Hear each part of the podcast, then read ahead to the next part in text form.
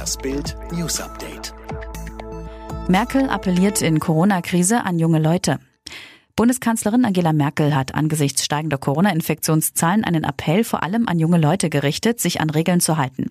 Merkel sagte am Freitag in Berlin nach Beratungen mit Oberhäuptern von Großstädten, junge Menschen fänden Einschränkungen von Feiern oder eine Sperrstunde vielleicht übertrieben.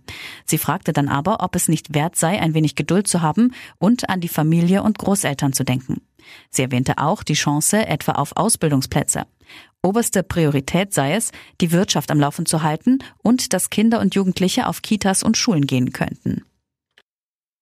Friedensnobelpreis für Welternährungsprogramm der UN. Der diesjährige Friedensnobelpreis geht an das World Food Program. Die Organisation ist das Welternährungsprogramm der Vereinten Nationen und die wichtigste Einrichtung der Vereinten Nationen im Kampf gegen den globalen Hunger.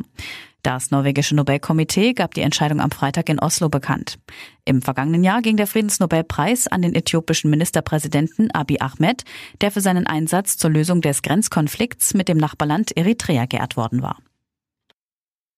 Besetztes Haus Liebig 34 in Berlin geräumt. Die Berliner Polizei hat am Freitag das besetzte Haus Liebig 34 im Bezirk Friedrichshain-Kreuzberg geräumt.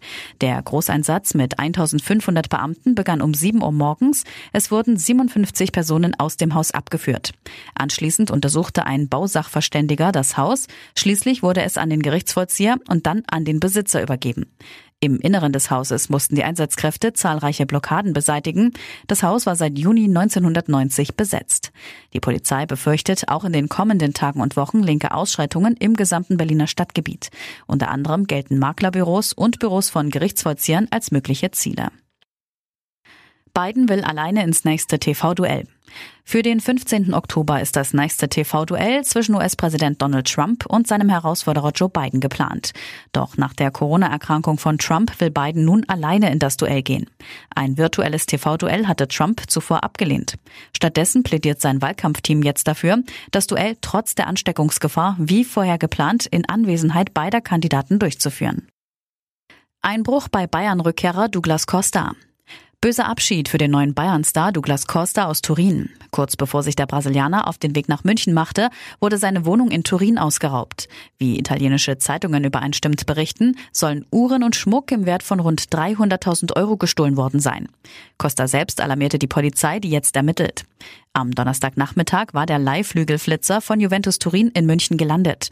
Nach Bildinformationen durfte Costa Italien bis Donnerstag wegen möglicher Corona-Fälle bei seinem Ex-Club Juventus Turin nicht verlassen.